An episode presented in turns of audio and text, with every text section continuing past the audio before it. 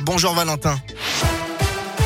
Bonjour Bastien, bonjour à tous. À la une, cette affaire est loin d'être terminée. Jean-Yves Le Drian a évoqué hier soir sur France 2 le torpillage d'un méga contrat de sous-marin français en Australie. Le chef de la diplomatie française a dénoncé un mensonge, une duplicité, une rupture majeure de confiance et un mépris de la part des alliés de la France.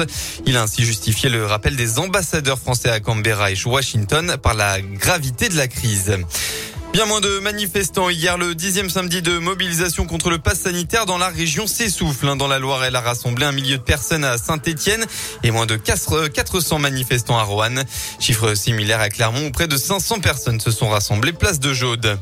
Dans l'intoxication alimentaire dans un restaurant à Mijou, 42 personnes victimes de nausées et de vomissements ont été prises en charge par les pompiers à l'hôtel-restaurant La Petite Chaumière.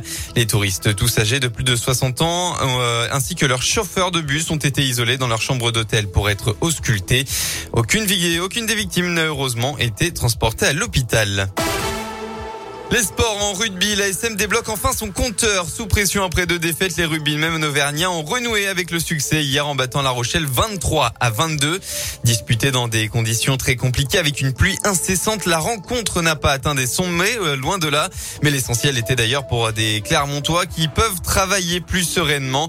La, le deuxième ligne, Sébastien Vahamaina l'a reconnu. Tout n'a pas été parfait, mais il fallait absolument l'emporter. Dur. La météo faisait que bah, ça allait beaucoup se jouer devant. C'est un bon, bon point pour nous et puis on est, on est fiers de cette victoire. Il y a eu de bonnes choses euh, ce soir. Après, c'est vrai qu'il y a eu des retours et puis euh, ce qui font du bien. Donc, euh, ouais, on peut peut-être construire sur ça. Il fallait absolument s'imposer. Commencer une, saison avec trois défaites et puis dans deux défaites à, la maison, c'est assez compliqué. Donc, mais je pense que ce groupe a les ressources quand même pour relever la tête et aller de l'avant. Et il faudra faire encore mieux la semaine prochaine puisque les Clermontois se déplaceront à Toulouse. Les champions de France et champions d'Europe en titre ont gagné leurs trois premiers matchs de la saison. En football, à saint situation très compliquée en marge de la sixième journée de Ligue 1 hier soir. Les Verts ont accueilli Bordeaux sous des trompes d'eau. Résultat final de buts à 1 pour les Girondins. Aucune victoire en six matchs pour la SSE qui reste avant-dernier du championnat juste devant Metz. Aujourd'hui, suite et fin de la sixième journée. Attention à Brest pour le Clermont Foot. À domicile, les Clermontois vont devoir se relever de sa lourde défaite face au PSG. Ce sera à 15h. On passe à la météo. C'était le déluge hier soir dans la région. La perturbation a traversé l'Auvergne-Rhône-Alpes avec de grosses pluies, beaucoup de vent et quelques orages.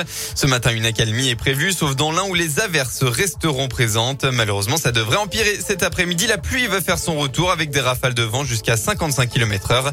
Côté Mercure, vous aurez au maximum de la journée entre 15 et 19 degrés.